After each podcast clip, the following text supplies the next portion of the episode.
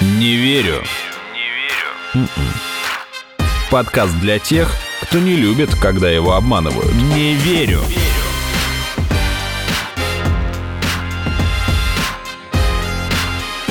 Не верю. Здравствуйте, это подкаст «Не верю», где каждую неделю вместе с экспертами мы обсуждаем самые интересные фейки, мифы, мистификации и заблуждения. Меня зовут Артем Буфтяк, мои соведущие Наташа Шашина. Всем привет. Игорь Кривицкий. Я очень хотел сейчас закричать, как динозавр, но понял, что не осилю этот рык. Да, поэтому... оставь это рептилоиду, если что было дальше. Я думаю, что, может быть, кого-то из вас затрагивал известный мем, в интернете про то, что откуда нефть в России. То ли это было сообщение с форума, то ли это какое-то желтушное украинское СМИ.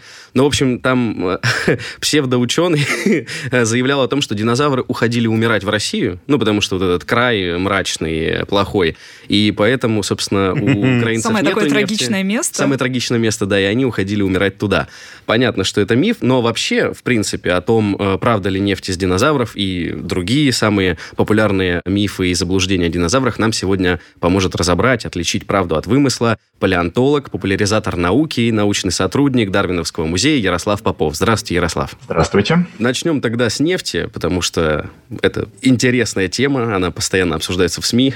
Правда, не про то, откуда Правда, не про динозавров, не в этом контексте. Можно ли сказать, что действительно а, нефть, она досталась нам от динозавров? И, собственно говоря, они подарили нам такие огромные запасы этого топлива? Ну, насчет того, что нефть произошла из динозавров, в научных кругах не рассуждает ровным счетом никто. То есть такой версии просто-напросто нет. Уже не рассуждает или могу всех сразу огорчить, да. Но вот все довольно грустно. Больше того, на самом деле э, сейчас даже возникает все больше и больше доказательств того, что нефть имеет вообще неорганическое происхождение. Ага. Давайте так, значит, уже довольно давно, начиная где-то с конца 19 века, было две группы большие гипотез относительно того, откуда взялась нефть. Одна из них, соответственно, что нефть из какой-то органики, и другая то, что нефть из неорганики образуется. В случае органики это в любом случае никакие не динозавры, определенно. Это морские существа, причем даже не какие-нибудь ихтиозавры с плезиозаврами, а конкретно планктон и растительность. Вот, соответственно, огромное количество фито- и зоопланктона, составляющее по сути, большую часть биомассы вообще океанов и можно сказать, одной из главных составляющих биомассы вообще планеты Земля. Вот когда они активно размножаются в теплых, хороших условиях, соответственно, они накапливаются в таком количестве в океанах, что не успевают разложиться. Угу. И вот тогда часть из них погружается на дно, где уже там кислорода мало, их там осадочком засыпает, и они там захораниваются. Получается захороненная органика. Потом постепенно она оказывается все под большим и большим прессом новых горных пород. Угу. В конце концов оказывается на глубине там где-нибудь километр, 2 километра, и тут уже начинают действовать внутренние температуры, тут уже начинает действовать давление, и все это приводит к тому, что потихонечку-потихонечку все эти мелкие там рачки и крошечные водоросли начинают преобразовываться, изменяться, но не протухать в таком классическом виде, а вот как бы преобразовываться во всякие вот, нефтепродукты, скажем mm-hmm. так. Ну и там температуру рассчитали, что где-то должна быть там 150 градусов, давление посчитали, это все уже там известно. Но вот если ее еще побольше сдавить, еще побольше нагреть, то из этого и вроде бы и газ должен получиться. И больше того, нашли на самом деле в некоторых остатках нефти так называемые биомаркеры, то есть характерные молекулы, которые известны только для каких-то там определенных водорослей, только для определенных рачков или же для бактерий. Угу. То есть вроде бы все было довольно-таки неплохо. Угу. Но на самом деле еще со времен Менделеева есть и другая группа гипотез, которая предполагает, что нефть образуется постоянно в недрах нашей Земли, что в принципе из неорганических веществ в верхней мантии спокойно может сформироваться органика, и это было доказано ну, вот просто экспериментальным путем, что в принципе при определенных, опять же, температурах и давлениях прекрасно у нас все эти нефтепродукты могут сформироваться. И вот в последнее время были обнаружены залежи нефти, например, на глубине там где-то 10 километров, по-моему, под Мексиканским заливом. Потом были обнаружены некоторые нефтяные источники на значительно большей, опять же, глубине под слоем осадков, чем предполагалось ранее.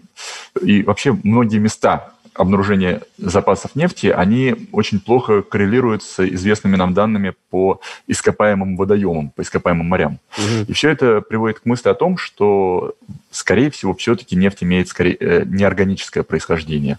А то, что в ней находят какие-то эти биомаркеры, это, возможно, связано с тем, что нефть, соответственно, когда перемещается, может из окружающей породы что-то, вот часть какой-то органики действительно и захватить. Но это вот будет маленькая примесь, которая вот биомаркер даст, угу. но основная часть нефти будет все равно неорганическая. Ну, то есть они как бы случайно туда попали, и это позволило выстроить вот эту теорию, что она имеет органический характер. Ну, на самом деле, теория появилась значительно раньше, чем обнаружили эти биомаркеры. Ну просто, скажем так, постоянно, вот я говорю, есть две группы специалистов, и то одни, то другие берут вверх.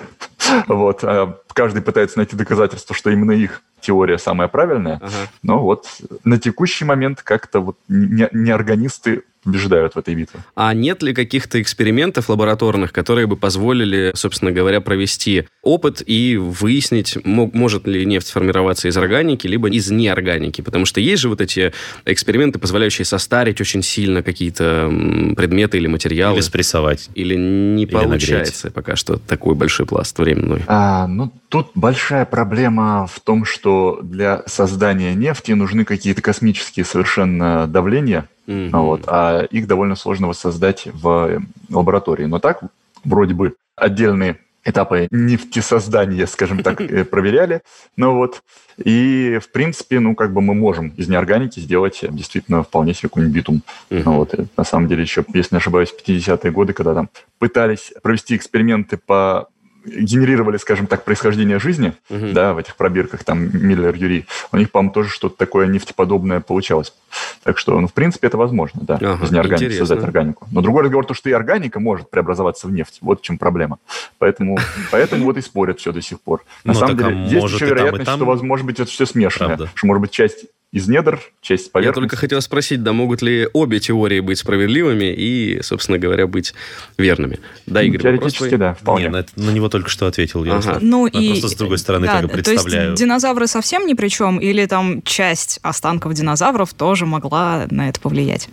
С динозаврами вообще, вообще все довольно грустно. На самом деле очень Они мало вымерли, чего динозавров конечно. сохранилось, по большому счету. Дело в том, что все, что дохнет на поверхности Земли, оно с большой долей вероятности будет полностью переработано, ну вот, и уйдет, там, не знаю, в почву, в растения, в грибы, еще во что-нибудь. А-а-а. Э, и не останется ровным счетом ничего. Угу. Поэтому, в принципе, мы на морские сообщества знаем гораздо лучше. Но и то вот редкое небольшое количество ящеров, которые там, не знаю, в болоте утонули или в речку какой-нибудь свалились, э, ну, они настолько как бы незначительны Вклад? ну, ага. в общем кладе, что как бы там пытаться из них нефть вывести, это абсолютно бессмысленно. Я думаю, даже если постараться, то вряд ли там какую-нибудь отдельную органическую молекулу там в баррелях этих нефти удастся найти принадлежащую именно динозаврам. Ага. Я думаю, что нет, динозавры тут совсем ни при чем. Ну, скорее, просто не удастся опознать эту молекулу. Ну ладно, может быть. А, такой еще момент, когда, в принципе, заходит речь о динозаврах, часто э, складываются такие образы, что они были и летающие, и водные динозавры морские, например, а не только живущие на суше. Но можно ли считать это мифом, и, или, может быть, просто не стоит говорить о том, что динозавры летали или они жили под водой? Это другие виды Нет, ну подожди, животных? в смысле, ты имеешь в виду, что есть сомнения в том, что птеродактили и ихтиозавры это динозавры? Или, вот. или в том, что они были в принципе? Нет. Про то, что можно при- причислять ли их динозаврам, ага. например. А, интересные мифы. Кстати говоря, вот один из наиболее тиражируемых, в общем, периодически появляются сообщения о морских динозаврах. Вот, например, есть такой фильм, который перевели как «Морские динозавры 3D». Есть, э, соответственно, книги про летающих динозавров. Вот, допустим, на детских полках такое вполне можно встретить. Так что действительно это такая проблема палеонтологов, я бы так сказал. То, что никак эту информацию не удается донести до широкого пользователя, до широкого зрителя, не знаю, слушателя или как это еще можно выразиться. Короче говоря, нет, все-таки классические морские ящеры и морские и, летающие ящеры это не динозавры. А кто? А, принципе, птерозавры, как их правильно называть, вот эти вот летающие всякие птеродактили, кицеркуатлы, рамфоринки, еще э, там 40 всяких разных видов. Это все на самом деле близкая к динозаврам группа животных. Они отделились от динозавров достаточно поздно, но они не динозавры по целому ряду признаков. Там есть куча признаков, как отличить динозавра. Это положение конечностей, там особое строение голеностопа, там, соответственно, там череп определенный. То есть не каждое древнее животное, большое, похожее на ящерицу, мы можем называть динозавром. Это совершенно особая группа. Так вот, ну, птерозавры как бы по ряду признаков не динозавры. Угу. С морскими ящерами все еще хуже, потому что они вообще дальние родственники динозавров. Некоторые из них даже поближе к ящерицам. Больше того, например, те же мозазавры – это вообще конкретно морские вараны. А это кто? Мозазавры я впервые это, слышу. Это такие огромные, ну, чем-то смахивающие на крокодилов, чем-то смахивающие на касаток, угу. морские ящеры, обитавшие в меловом периоде где-то около 80 миллионов лет. Они там некоторые до 17 метров вырастали, у них там мордаха была под трехметровая где-то, ну, 3 метра загнул, где-то 20 чем-то. Ну и они были супер хищниками своего времени, но при этом они по сути своей являются морскими варанами. Например, те же плезиозавры неожиданным образом оказываются близкими родственниками черепах. Плезиозавры – это те, которые лохнесские чудовища с длинной шеей, да? Только хотел спросить, да-да-да, к кому относится лохнесское чудовище? Вот, так что лохнесское чудовище, если оно там где-то плавает, то это, получается, такая черепаха-переросток в некотором смысле. Не верю.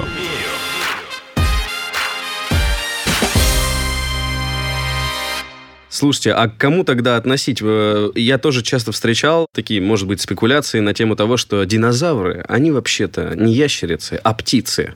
И там прям статья, которая доказывает, что курица ближе к динозавру, чем э, ящерица. А вот это таки совершеннейшая правда. Ну, точнее говоря, это факт, который сейчас учеными неплохо доказан. Понятное дело, что всегда есть некая вероятность, что появятся какие-то новые данные, угу. но пока что вот это самая главная теория, то, что действительно птицы произошли от динозавров, или птицы, по сути, являются некоторые группы динозавров. Это вот, ну, как бы называть можно по-разному, но суть от этого не меняется. В любом случае, действительно, сейчас выстраивается такой красивый стройный рядочек превращения некоторых динозавров в птиц, что, в принципе, сложно даже поставить точку, где заканчивается последний динозавр и начинается первая птица. То есть нам известна целая куча там пернатых динозавров, целая куча динозавров с клювом, динозавров, у которых там уже срослись кости, цевки, э, динозавров, у которых уже нет хвоста, вот, и у них там этот пегастиль так называемый сформировался, на котором хвостик вот этот вот из перьев торчит. Угу. То есть вообще переход к птицам, ну, самый что ни на есть э, постепенный, ну, натурально, там сложно понять, где там эти динозавры заканчиваются. Так что в какой-то степени динозавры летали и летают до сих пор. Но это не птеродактили, о которых все сразу вспоминают. Кстати, на самом деле и плавающие динозавры тоже были. Но, во-первых, скорее всего, я, конечно, да боюсь, что какой-нибудь тиранозавр меня бы сейчас закидал камнями, но я все-таки Они так скажу. умели? А, Ладно, вряд Короче говоря, Боюсь, что большинство динозавров умело плавать по собачьи. Вот. Э, это, на это они были вполне способны. больше того, известны даже случаи, когда там динозавры оказывались, например, вообще посреди моря, и там вопрос большой, то ли они утонули нечаянно где-то там на побережье, а, купаясь, то ли они пытались переплыть с острова на остров. То есть вполне возможно, что динозавры могли плавать довольно на большие расстояния. Но самое главное, что были некоторые динозавры, которые пытались стать вот прям постоянно водными. Uh-huh. И один из них довольно широко известен, это спинозавр. Может быть, слышали о таком? У него крокодилья морда, такой парус шикарный на спине. Угу. Его вот в парке юрского периода третьем в том числе показывали. Но а, на самом деле он показан в фильме это неправильно, потому что там он там бегает по земле, еще и тернозавра загрызает. А по сути он был ближе к крокодилу. Он и плавал прекрасно, у него и хвост такой плоский, чтобы как раз быстро довольно догонять какую-нибудь рыбешку. Да и морда у него вполне себе крокодилообразная. И некоторые органы, которые там позволяли ему чувствовать колебания воды, есть что-то типа боковой линии рыб. То есть, ну, вполне себе такой вот полуводный ящер. Не совсем mm-hmm. водный, но вот близкий. Но это вот предел как бы водности, к которой мы шли, динозавры. А вот по поводу тех динозавров, которые все-таки летали, можно часто встретить утверждение, что вот да, у современных кур набор генов похож на гены рептилий того времени. Я так понимаю, что действительно это так, да? Ну, Знаете, в, чем проблема? Э, курица, она всем как-то, видимо, близка э, по духу, я так ну, понимаю. Конечно. Поэтому часто на курицу ссылаются, и в итоге получается так, что курица самый близкий родственник тираннозавра. Вот практически тираннозавр, только обмельчавший. Но если а именно тираннозавры? Ой, интересно. То есть не птеродактилю? Не-не-не, не, точно не птеродактилю, об этом я как раз только что и говорил, то что птицы – это динозавры, это не птерозавры. Птерозавры – это особая летающая группа, которая полностью вымерла. Вот. Но все-таки курица конкретно тут совершенно ни при чем. Дело в том, что все птицы, вот как бы согласно современной теории, являются потомками динозавров. Не только курица, но с той же вероятностью и чайка, и орел, и беркут, и, не знаю, и страус, и пингвин. И голубь. Все они произошли от какой-то определенной группы динозавров. Мы даже представляем себе, какой. Вот если помните, опять же, этих мелких велоцирапторов, таких проворных хищников, которые там бегали все и людей поедали во всяких этих мирах и парках юрского периода. Так вот, они, на самом деле, очень близкие родственники предков птиц. То есть почти что птицы уже по сути своей. И на самом деле они были, скорее всего, еще сильно пернатыми. То есть, в принципе, все птицы, получается, в равной степени являются потомками динозавров. И курица тут совершенно ни при чем. Он говорит, что у курицы какой-то особый набор генов, ну, совершенно не приходится. И больше того, проверить, насколько курица близка по генам к тому же тираннозавру или же велоцираптору невозможно по причине отсутствия генов велоцираптора или тираннозавра. Но вот вроде бы нашли как-то белок, сохранившийся от тираннозавра. То есть один из белков, ну точнее там некоторое количество аминокислот, соединившихся вместе, уже так сильно изменившихся, но все-таки узнаваемых. И их изучили, и оказалось, что они вот очень близки к птичьему, ну и в том числе к курячим белкам. То есть можно сказать, что в России динозавров давно разводили и разводят до сих пор. Да, в России много чего разводят и много кого разводят, ну вот в том числе птиц и куриц, и динозавров. Но яйцо точно было раньше. Это однозначно. А я еще читала такую вещь, что вот мы все уверены, что динозавры там громко ревели, как это в фильмах показывают, которые вы уже перечислили. Но на самом-то деле динозавры звучали как птицы, то есть там ворковали и щебетали. Это, это правда так или нет?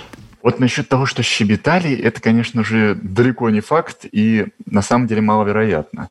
Смотрите, ну вообще, честно говоря, вот так сказать, положа руку на сердце, мы не можем однозначно сказать, какие звуки издавали динозавры. Потому что для этого неплохо было бы посмотреть хотя бы на их связки, угу. а, но как говорится, связок-то как раз них сохраняется в ископаемом состоянии.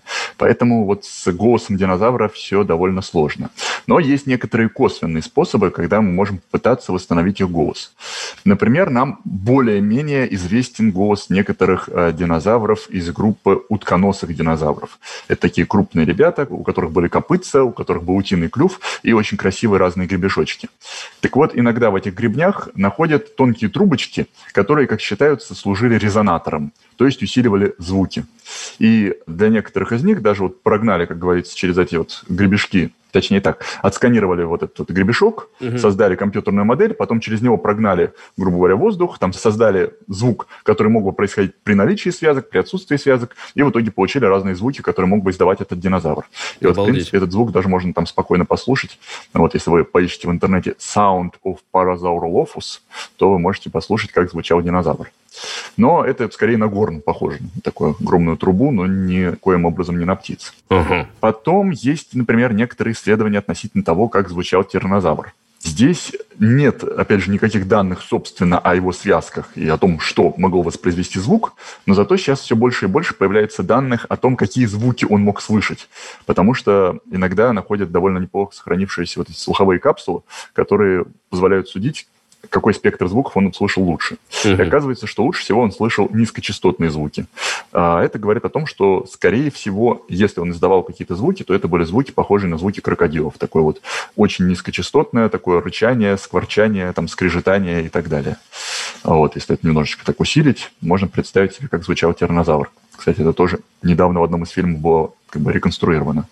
Ну и больше того, на самом деле, скорее всего, птицы времен динозавров, ну вот, а какое-то время птицы с динозаврами рядом пожили. То есть вначале они от них произошли, угу. а потом, соответственно, рядом с ними существовали, потом классические динозавры вымерли, а птицы продолжили жить.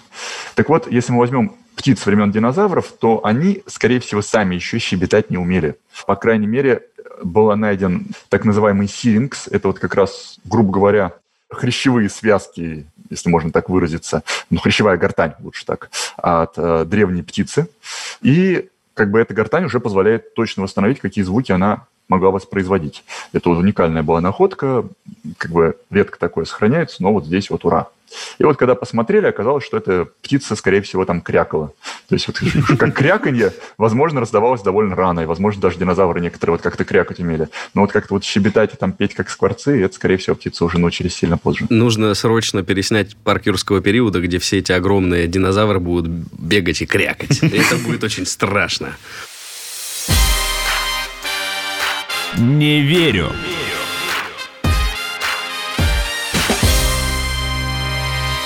Наташа, ты еще что-то хочешь спросить? Да, я хочу спросить э, про археораптора. В общем, когда я готовилась к этому выпуску, я прочитала замечательную историю о том, как в 1984 году Национальное географическое общество США объявило о поразительной находке археораптора. Это э, было некое ископаемое существо, которое якобы доказывало, вот прямо-таки сразу э, подтверждало происхождение птиц от динозавров. Но потом оказалось, что это была очень ловкая подделка, и на самом деле это были части вообще разных животных. Ярослав, можете рассказать, вот что это такое было, кто это придумал и, в общем, зачем? Такой фейк пускать? Да. Так, вот единственное, что я не очень сильно уверен, что его именно археораптором звали. По-моему, какое-то другое название, но, не, но, но, но не важно, в любом случае. Пусть будет археораптор, может быть, mm-hmm. вы и правы. Вот что я точно помню, что это были не 80-е годы, это был конец 90-х годов, и была такая, на самом даже вот прям переход из 90-х к 2000-м, самый-самый поздний. До этого как-то особо говорить о переходе от динозавров к птицам было абсолютно бессмысленно, потому что динозавров как бы все-таки все к ящерицам, к крокодилам вот туда пытались оттеснить. Ну вот, и какие-то первые смелые попытки как-то их сблизить с птицами проваливались. Ну вот в 96 году обнаружили в Китае первого синозавра птерикса, если не ошибаюсь. Это пернатый динозавр, у которого прям четко перья отпечатались. И тут вдруг вот всех прямо осенило. Окаменелости. Динозавры и птицы – это вот прям вот такие близкие родственники. Да как же мы раньше этого не замечали? И после этого, разумеется, это уже стало актуальной темой, и все стали пытаться найти вот это самое переходное звено от динозавров к птицам. Ну и вот в 99 году, если не ошибаюсь, действительно в Китае нашли находку, потом ее выкупил американский музей, вот, к сожалению, не помню, как он точно называется, какой-то из музеев естественной истории, у них там много всяких разных, и решили как бы сделать его там ключевым экспонатом в экспозиции, заплатили за него какое-то там количество миллионов долларов. Потом стали его быстрее пытаться опубликовать. В итоге там договорились с National Geographic, они сделали то, что вообще не делали никогда. Как бы написали материал об этой уникальной находке до того, как она, в принципе, была описана научно. Вот. И потом об этом 10 раз пожалели. И, соответственно, потом начали ее исследовать наконец-то. И в начале тоже была прям вот сенсация-сенсация. Казалось, что вот прям вот часть как будто бы динозавра, признаков часть птицы. А потом стали приглядываться и увидели, что там трещины между как вот этими частями-то имеются. Ну, вот. Потом все еще хуже, там положили ей там на специальные сканеры, там типа МРТ ей сделали, и увидели, что ну, натурально там даже порода разная, то есть между этими трещинами. И получается, что голова-то птицы, тело динозавра и хвост там птицы, и причем, скорее всего, это еще вообще трех разных животных части. Но так они аккуратненько вот так вот совмещены, что прямо кажется, что красота да и только. Они хотя бы из одного временного периода были? Эти останки? Да, да, они из одного временного периода, и примерно из одних и тех же слоев, но вот с разных, разных животных.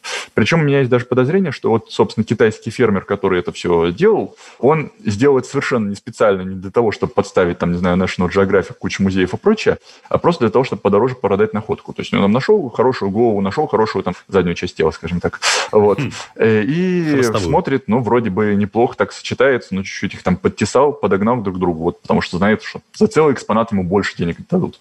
Он, может быть, даже и думал, что это реальная часть от одного животного. Он же не специалист, и вот ему показалось, что все так хорошо сочетает. Какой умелец-то, а? Вот, да, да, молодец.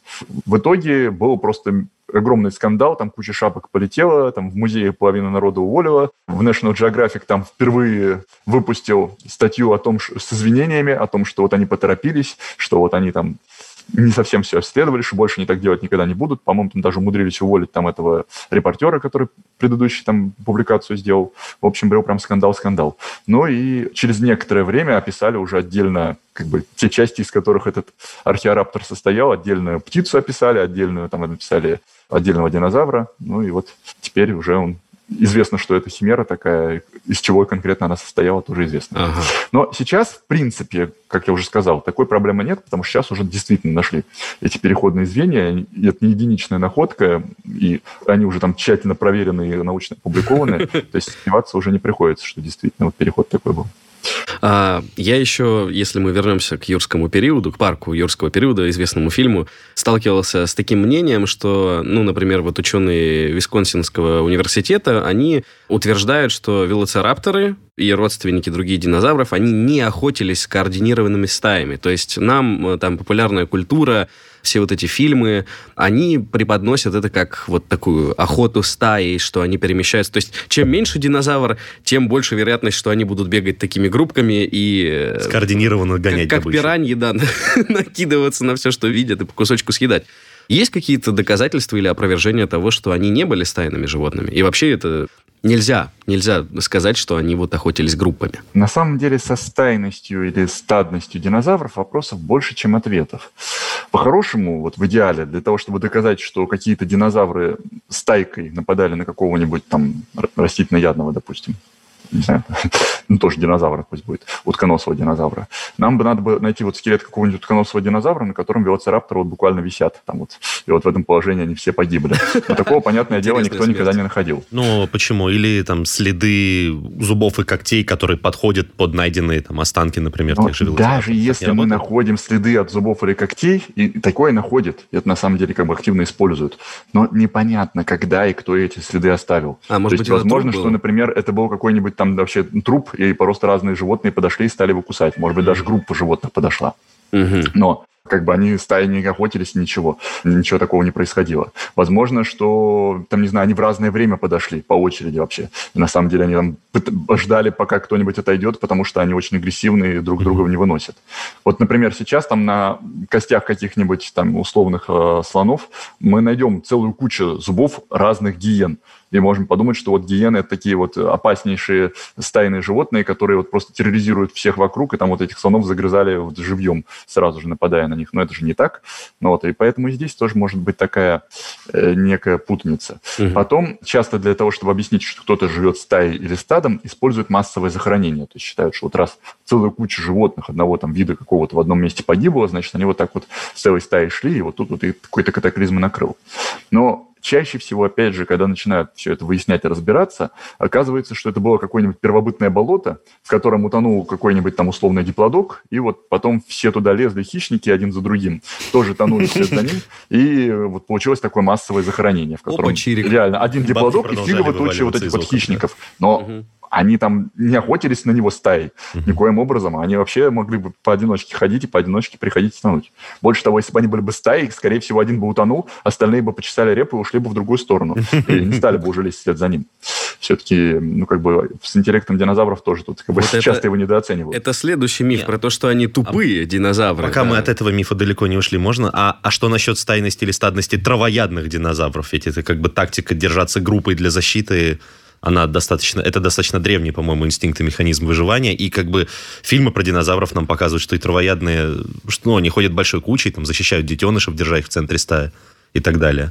Ну, то есть, если с хищниками понятно, то... Опять же, ничего не понятно, как это все доказать. Но вот я как раз подхожу к тому, на самом деле, что со стадностью травоядных, что со стайностью хищников, доказательства-то примерно одни и те же. Да? Угу. То есть, во-первых, все-таки иногда удается доказать, что захоронение было единомоментное. Если единомоментно находят несколько животных, а еще и разного возраста, то это вот как бы хорошо доказывает, что это стадные животные или стайные. Угу. В том числе для некоторых там растительноядных. Такое неоднократно доказывалось что они действительно стадом ходили. Потом есть следы. Вот как бы со следами тоже попроще. Если видишь целую кучу следов разных этих растительноядных динозавров разного возраста, ну вот одного абсолютно точно вида, то, скорее всего, здесь какое-то стадо прошло. И, опять же, иногда находят следы конкретно преследования, и там можно посмотреть, один преследователь был или несколько. И иногда все-таки действительно бывает несколько следов, то есть действительно некоторые динозавры стаями охотились. Это как бы доказанный факт. Но если брать конкретно э, тех же велоцирапторов и, там, не знаю, дейнонихов, которым приписывали тайность, угу. вот с ними, честно говоря, вряд ли. Да. Потому что во-первых, ну там нет никаких доказательств явных, что они были стайными, а во-вторых, часто находят у них на костях повреждения, нанесенные особями их же вида. То есть это говорит о повышенной агрессивности внутри этой группы, а повышенная агрессивность внутри не стаи это как бы не очень хорошо. Ага. То есть чаще всего это проявляется именно у одиночных животных, которые там друг друга не выносят. Если там вдруг кого-нибудь они встретят, то они обязательно там вступят в драку. Так что они, скорее всего, были как раз не стайными, а были одиночными охотниками на мелкую Интересно. Дичь. Не верю.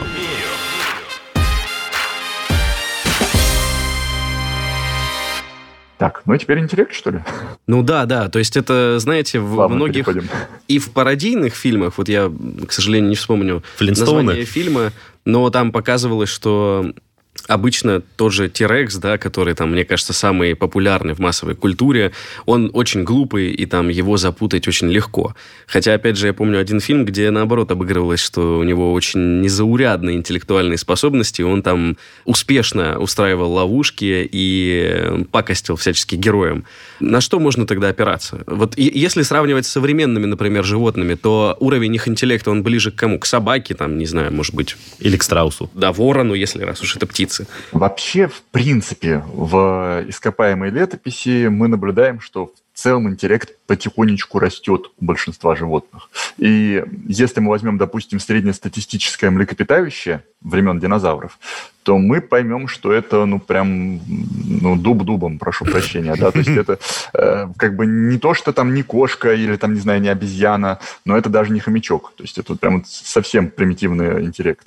А, и та же история, в принципе, и с динозаврами, и с птицами, то есть птицы в среднем, конечно, намного мозговитее, чем динозавры, но э, интеллект самых умных динозавров все-таки с птичьим сопоставим. Например, одними из самых умных как раз считаются те же велоцирапторы, там, троодоны и прочие вот эти маленькие э, динозавры, да. Так вот, и их интеллект можно сравнить с птичьим, но не с вороном, а скорее с голубем, ну или с чайкой от силы. То есть вот, вот как бы вот такой вот уровень. В принципе, им этого вполне хватало, особенно учитывая, что все остальные, как говорится, еще были глупее. То есть в свое время они были самыми интеллектуалами и действительно могли много чего интересного сделать. Кроме того, в принципе, вот интеллект многих динозавров очень хорошо сопоставим с интеллектом крокодилов. А у крокодилов, ну, понятное дело, в целом-то интеллект сильно меньше, чем у птиц. Но это как бы не мешает крокодилам устраивать засады, это не мешает крокодилам, например, а, там, накладывать на нос палочки, чтобы подманить журавлей, которые строят гнезда. Это не Ого, мешает крокодилам как-то там... Да, вот такое тоже есть. Это не мешает крокодилам там очень иметь сложное половое поведение, ну вот, и очень интересный там ритуал ухаживания, там этот, строить какие-то заводи небольшие для крокодильчиков, чтобы их потом выводить и охранять. Как То есть, мило. несмотря на совершенно небольшой, вроде бы казалось, интеллект относительно там, ну, относительный размер мозга, скажем так, небольшой, крокодилы проявляют достаточно сложное поведение. Но это так, скорее всего, судя по тому, что мы знаем о динозаврах, о их там гребешках, которые у них там были, всевозможных там шипах и прочее, у них было поведение довольно сложное. То есть наверняка были тоже какие-то ритуальные танцы, наверняка у них там были какие-нибудь демонстративное поведение какое-то очень хитрое, то есть они явно пытались как-то показать свой богатый внутренний мир. Так что, на самом деле, динозавры были глупее, чем большинство современных птиц и млекопитающих, но достаточно интересные животные. То есть в среднем по больнице среди вообще всех представителей э, там, животного мира на тот момент их нельзя считать глупыми? На тот момент они были вполне себе интеллектуалы, по крайней мере, а, а, хищные в основном. Угу. Понятное дело, растительноядные в целом так были поглупее, но вот хищники, они так в целом поумнее. А, хотя, конечно же, были и антирекордсмены, например, те же там диплодоки, вот эти а, диплодоки? шеи. Да, их не зря считают самыми глупыми, во всех книжках об этом пишут. Ну и как бы так оно по сути и есть. То есть там интеллект, размер мозга примерно такой же, как у собаки. Ну, то есть, казалось бы, да, собака там... Хотя пропорции, да, понятно. Но, да, пропорции посчитайте. То есть одно дело собака длиной метр, у которой вот мозг там, не знаю, весит, э, честно говоря, не помню сколько, но, грубо говоря, там 200 грамм, 150 грамм, да. А другое дело, там мозг весом 150 грамм, у туши весом 40 тонн, да, и длиной по 30 метров. Ну, понятное дело, что это животное уже звезд с неба не хватало. Но Однако все-таки как-то оно жило и выживало, а значит, mm-hmm. ему было достаточно. Ярослав, а вопрос в ту же копилку. Я где-то читал про тех же самых диплодоков, что вот у них из-за размеров и несовершенства вот их нервной системы они были вот настолько слоупоки, что некоторым хищникам, ну, тем же велоцирапторам, их не надо было даже убивать. То есть они подбегали там, откусывали кусок, убегали, и пока вот это ощущение болевое до вот этого маленького мозга у диплодока дойдет и обработается, пройдет несколько секунд, там, а то и минут, и просто вот настолько они типа были медлительные и тупые. Это похоже на правду или это скорее все-таки шутка? В общем, до жирафа все доходит медленно. Кстати говоря, жираф на самом деле в этом плане хорошая а, модель. Потому что у нас сейчас не так много таких длинношеек животных, до которых что-то доходит медленно. Ну и поэтому можно посмотреть, какая скорость реакции у жирафа как, допустим, какой-нибудь рефлекс будет доходить от задней конечности, там, не знаю, условно говоря, левой задней ноги до мозга. Оказывается, реально доходит с задержкой. Ощутимо ее можно померить. Но эта задержка, если что, это, по-моему, одна тысячная доля секунды. Да, то есть у, у нас там может быть задержка, там, не знаю, одна э, статысячная доля секунды, у них одна тысячная. Ну, как бы Да, но теперь масштабируйте просто жираф, который Понятное дело, что весит, у этих две. ребят у них там побольше длина была, и по, по, по длине нервы были, и медленнее все доходило. Но медленнее это может быть, ну, секунда. Да, ну, то есть, как бы, все равно предположить, что какой-нибудь там динозавр уже съел половину диплодока, а до него еще не дошло, что его там на него кто-то напал, это полнейшая глупость. Но опять же, такие животные просто бы не выжили. Ну, ну да, да, надо, надо, надо понимать высокую конкурентность. Я полностью согласен, что просто бы, если бы их глупость была настолько велика, то они бы не выжили. А, Наташа? Маленький-маленький вопрос, пока мы далеко не ушли от Тирекса, которого упомянул Артем недавно. Я просто читала такое, что именно фильм «Парк юрского периода» сформировал у нас неправильный стереотип, что, собственно, тирекс жил в юрский период. Так это или нет? Ну, то есть, правда, что это неправда? Правда, неправда. Так в итоге. Ну, правда, что это неправда. Ага. Но действительно, большинство животных, которые показаны в фильме «Парк юрского периода», к юрскому периоду никакого отношения не имеют. Вообще, стоит сразу оговориться, что динозавры существовали три периода. Триасовый, юрский и меловой. Угу. И большая часть вообще динозавров, известных широкой публике, они были жителями мелового периода. И вот Терекс в том числе один из них. Больше того, Терекс это вот прям один из самых-самых-самых последних, самых поздних меловых динозавров. Вот буквально он там наблюдал астероид, который к нему летел. Угу. Я, кажется, читал, что тоже один из мифов, который, возможно, э, мог подарить нам этот замечательный фильм, то, что Терекс это хищник, а где-то я читал, что он типа больше падальщик, чем хищник, и говорить вот о таком поведении охотника не приходится. Либо хотя бы нужно понимать, что он и так, и так себя вел. Вот э, есть какие-то предположения в научной среде по поводу его а, поведения? и диеты? Да, на самом деле, да, это настоящая проблема. Вот среди динофанов это вообще просто не знаю, настоящая война вокруг этого происходит. Но вот, но в принципе и специалисты тоже так вот периодически то пытаются доказать, что он хищник, то что он падальщик. Аргументы в основном такие. С одной стороны, вот что касается того, что он падальщик, да, какие вот можно провести доводы. У него, судя по размеру полости носовой, скажем так, и судя по той части мозга, которая отвечала за обработку запахов, да, угу. он был прекрасным нюхальщиком, то есть такой нюхач. Короче говоря, с расстояния, там, не знаю, в несколько километров мог спокойно что-то почуять. Это вот прям супер-пупер хорошее, как говорится, свойство для падальщика, чтобы сразу там на большом пространстве там ходить и добычу свою находить, вот, потенциальную. Дальше, второй момент вроде бы получается, что они ходили достаточно медленно. Угу. Хотя там разные оценки проводились, но вот последние получаются оценки, что где-то он там в целом ходил со скоростью около там, 15 км в час, может, 18. Ну и вот в самом лучшем случае разгонялся до 30, а скорее меньше. Вот. И в таком случае, ну, как бы, как он вообще мог кого бы то ни было догнать? Так что, когда он там гоняется за джипом, это, ну, как бы сразу, прямо скажем, вот это вот уже явный миф. Ну и, наконец, у него челюсти такие хорошие, большие, массивные. Получается, что они могли перемалывать даже кости, а значит, он мог бы как бы всю тушу целиком пускать в ход. Ну вот, и все полностью съедать. Тоже отличное свойство именно для падальщиков. Мы знаем, что, опять же, те же гиены, на которых я уже сегодня ссылался, у них тоже один из самых mm-hmm. сильных укусов вообще, самый сильный там давящий эффект зубов по сравнению с другими животными, потому что они вот тоже способны утилизировать практически все. Но с другой стороны, у тиранозавра наблюдается бинокулярное зрение, как у нас, то есть как бы фильм о Ваймаксе он мог бы смотреть спокойно, да, и, разумеется, значит, он мог оценивать расстояние до какой-то потенциальной добычи, и это как бы падальщику не нужно от слова совсем. И у многих динозавров реально глаза были по бокам, и у них, соответственно, была картинка плоская. Ага. А вот тиранозавра нет. Тиранозавр хорошо видел именно и оценивал расстояние. Слушайте, супер. И зрение это... у него, к слову, было неплохое. Это, значит, прям миф, потому что, опять же, вот в одном из фильмов я видел, как э, герои рассуждали на тему того, что, мол, а давайте перепрыгнем через вот это, через какую-то там пропасть, потому что, э, мол, тиранозавр, он очень плохо оценивает расстояние, он не сможет понять здесь пропасть в несколько километров или в несколько метров. Вот. ну, как бы, то есть... Да, это... это бы он понял бы, это точно. Интересно. Но и с другой стороны, как бы вот аргумент в плане того, что он охотился, приводят такие, то что у него хороший нюх, да, ну а какому охотнику не нужен хороший нюх? Угу. Тоже как бы хорошая вещь, для, если он охотился активно. А то, что он не очень-то сильно разгонялся, ну, вначале пытались это оспорить, но сейчас вроде бы уже так установились, то, что да, он был не очень-то торопливым, но посмотрите на его окружение, там, да, кто его там окружали, там всякие трицератопсы и анкилозавры, но они тоже, прямо скажем, не гоночные существа. А, поэтому как бы, ну, соответствовал вполне добыче. То, что его окружало, он догнать мог. А, да, и, ну и, наконец, есть доказательства просто такие, что некоторые динозавры растительноядные с укусами от тиранозавра, зажившими впоследствии, mm-hmm. находили. То есть явно он их кусал, и потом они уходили. А, значит, они были в тот момент еще живы. Значит, таки он охотился. Но и, скорее всего, как сейчас вот так вот э, большинство специалистов сходятся, то, что он, в принципе, мог все. То есть он как бы животное крупное, кушать ему хотелось всегда, поэтому он, конечно же, охотился, но охотился все-таки предпочитал на там, маленькую или там старую больную добычу, но вот все-таки на, на рожон бы не лез. Ну и второй момент, то, что, конечно же, если он нашел бы огромную вкусную тушу, он бы тут брезговать бы не стал бы, не сказал бы, что это не королевское дело, а вот съел бы ее за милую душу.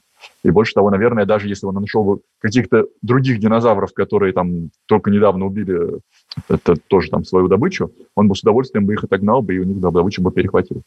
Угу. Ну, собственно говоря, опять же, там, в современном мире мы такое видим неоднократно, и в этом ничего странного нет. Не верю.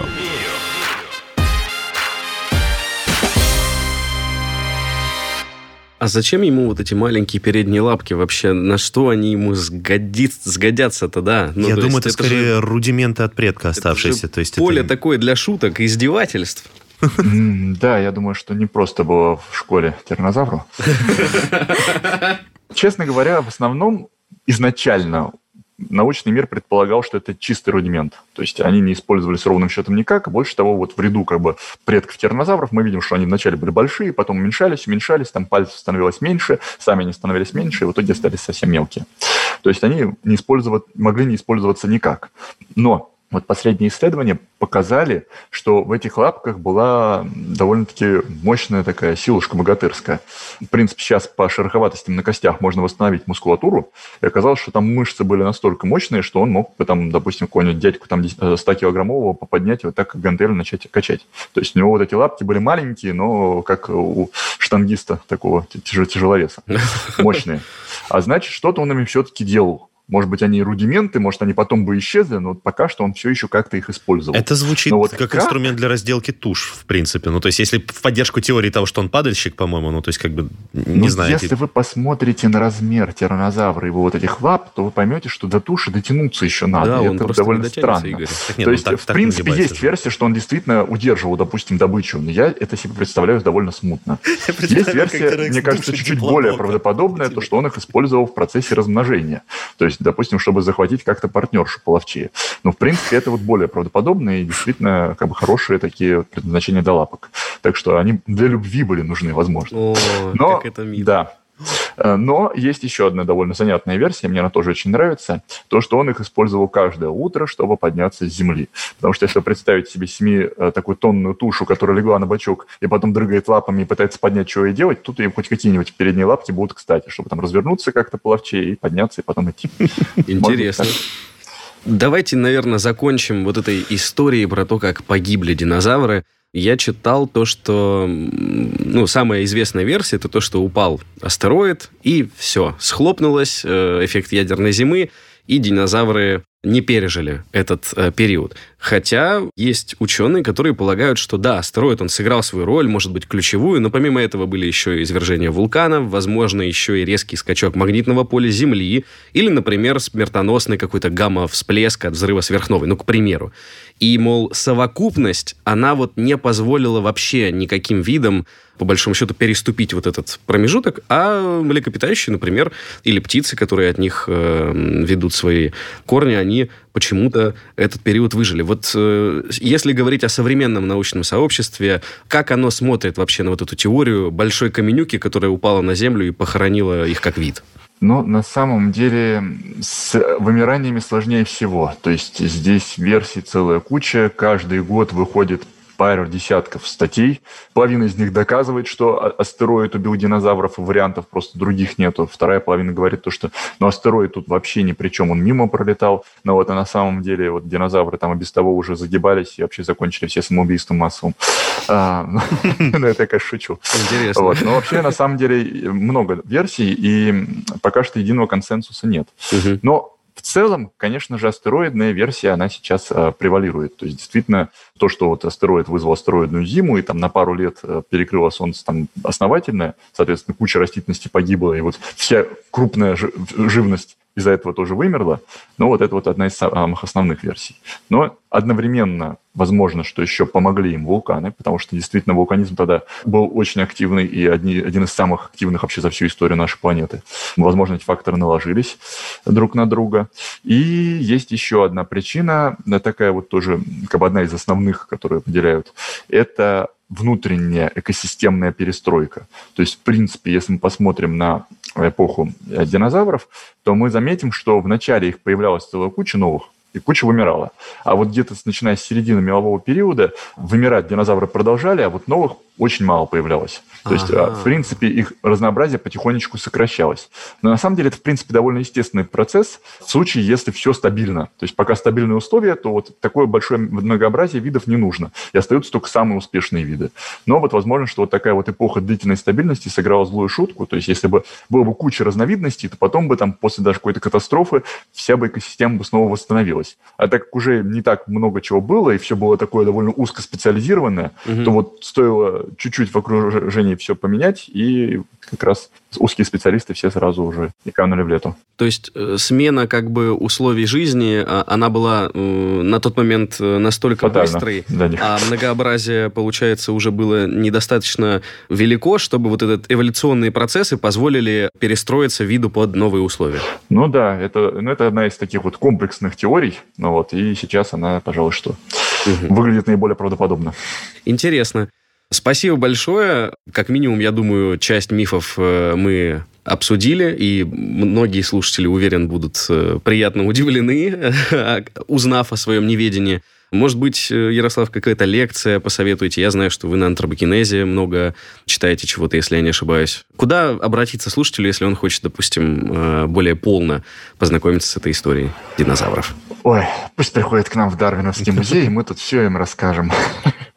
Ну, а так, в принципе, в интернете сейчас, слава богу, информацию найти можно, только надо ее искать, как говорится, в правильных источниках. Есть много научных форумов, вот тот же там форум «Ученые против мифов» замечательный. Mm-hmm. Есть э, много научных хороших таких сайтов, в том числе у нас в Дарвиновском музее есть свой канал, на котором мы как раз периодически тоже такие внешние экскурсии ведем. Вот вы правильно упомянули, уже есть антропогенез.ру, они, правда, в основном про древнего человека рассказывают, да, да, да. но вот иногда у них тоже довольно интересные бывают и про древних животных э, всякие подкасты. Ну, еще много-много всякой интересной информации. То есть, как бы, вводите в поиск, там, не знаю, Дарвиновский музей, там, антропогенез, Ярослав Попов, и, может быть, что-нибудь интересное увидите. Ну и, конечно же, посещайте музеи, палеонтологический музей, Дарвиновский музей. Здесь информации много, мы стараемся поддерживать актуальной. И здесь можете много увидеть вживую и действительно не строить какие-то гипотетические там представления, а вот посмотреть, как это все в действительности выглядит. Ну да, а то в отпуске люди посещают кинотеатры 35D э, с фильмами «Юрский период», и потом у них складываются да. противоречивые а вот впечатления. Можно было бы зайти в палеонтологический музей и вот посмотреть, как на самом деле эти динозавры выглядели и что на самом деле от них остается. С нами был э, палеонтолог, популяризатор науки, научный сотрудник э, Дарвинского музея Ярослав Попов. Спасибо большое, Ярослав. Пожалуйста, до свидания. Всего доброго. А слушателям я э, в завершении эпизода посоветую фильм «Затерянный мир». У него хоть и рейтинг 5 с чем-то на кинопоиске. Значит, не ошибетесь, 2009 год, Уилл Фаррелл. Там очень хорошо обыгрывается часть мифов про как раз-таки Терекса. Наташа Шашина. Артем Буфтяк. Игорь Кривицкий. Если встретитесь с Терексом, постарайтесь не двигаться. Они плохо видят подвижные фигуры. Всего доброго. Не верю. М-м. Слушайте эпизоды подкаста на сайте ria.ru в приложениях Apple Podcasts, CastBox или SoundStream. Комментируйте и делитесь с друзьями.